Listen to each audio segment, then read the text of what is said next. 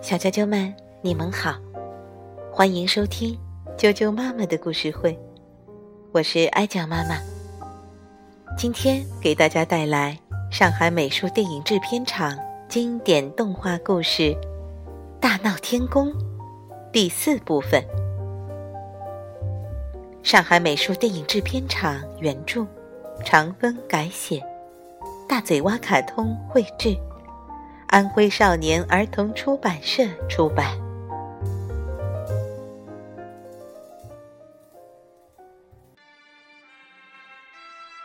上回说到，孙悟空打败了哪吒，大胜而归。托塔李天王并不认输。他回到天庭，一个劲儿的在玉帝面前要求再次出兵花果山。巨灵神与哪吒都是天上很厉害的将军，这回全被打伤。玉帝终于知道，孙悟空神通广大，他很头痛，再派谁去好呢？太白金星站出来说。呃，不如将计就计，给他一个齐天大圣的空名，把他养在天上为妙。玉帝点点头，决定把王母娘娘的蟠桃园给他看管。他又再三嘱咐：如果孙悟空再闹事，千万不能放跑了他。不过，孙悟空第一次受了骗，第二次还愿意上天吗？太白金星第二次来到花果山，一落地就被小猴子们抓了起来。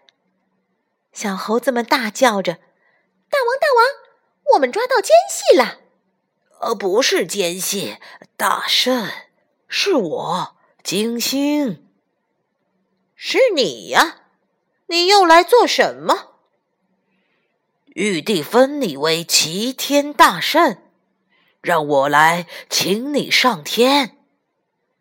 小猴子们高兴的叫起来：“玉帝老儿认输了，玉帝老儿成人齐天大圣了。”孙悟空转了转眼珠，说：“我在这山上就是齐天大圣，谁要他封？”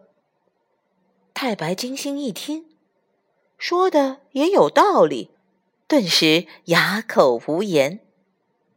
不过，他不是白活了那么大年纪，狡猾的很，背着手转了两圈，故意说：“花果山花果茂盛，只不过比起天上的蟠桃园来，还是差得远喽。”孙悟空果然感兴趣了。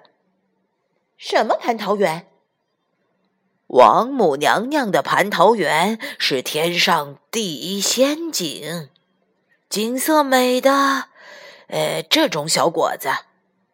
他随手摘下一只梨，那梨饱满极了，说：“只能算是最小的。”哎呀呀呀！这么好的地方，你难道不想去看一看吗？孙悟空挠挠头，慢着，哎，让俺想想。想想的结果，自然是跟金星上天去了。蟠桃园在天宫的一角，里面长着一大片桃树。蟠桃园中有个土地，住在土里，专管这一片土地上发生的事。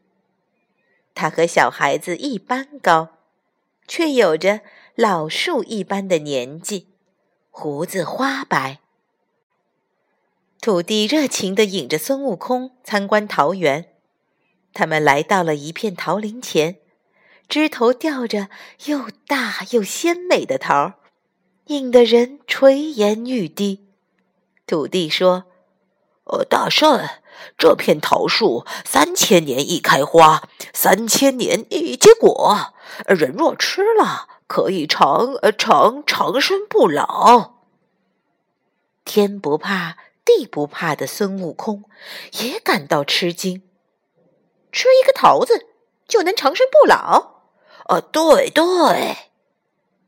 不一会儿，他们又来到另一片桃林。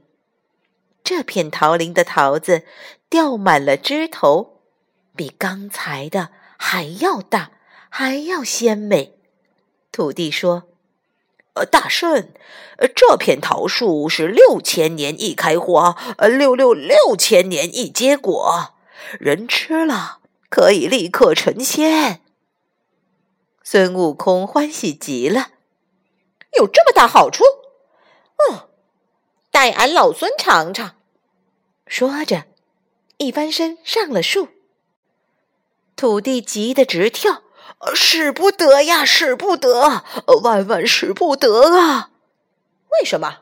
呃，这些仙桃是王母娘娘专为开蟠桃盛会用的，现在可不能吃啊！再往前走，桃林更加非同小可。九千年一开花，九千年一结果，吃了可以与天地同寿。这桃子紧紧地挤在一起，个个有西瓜那么大，远看起来像一朵朵美丽无比的桃花。孙悟空馋得口水直流，再也忍不住，赶紧打发走了土地，跳上树。狠狠吃了起来。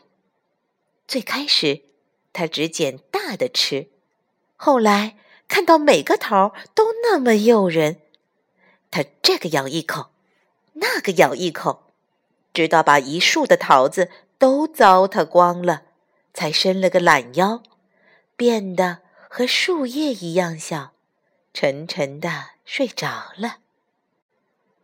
不知过了多久。一群摘桃的仙女惊醒了趴在桃子上做美梦的孙悟空。仙女们告诉他，王母娘娘的蟠桃大会即将在瑶池举行。孙悟空问：“不知蟠桃会上进的是哪路神仙？”“嗯，太上老君、南海观音、五百罗汉、上八洞神仙。”仙女们七嘴八舌的数起来，孙悟空半天没听到自己的名字，有些不耐烦了。还有哪些？多的呢，天上的神仙都邀请到了。难道没有俺齐天大圣的座位？仙女们吱吱的笑了起来，小声嘀咕着。哼 什么齐天大圣？没听说过。一个管桃园的猴头还想去瑶池赴会，真是做梦。孙悟空一下子明白了，蟠桃园看管是个和弼马温差不多的小官，他仍然没有受到丝毫的尊重。他怒气冲冲地喊了起来：“定！”仙女们一下子动也不能动了。孙悟空向瑶池飞去。小啾啾们，接着会发生什么事呢？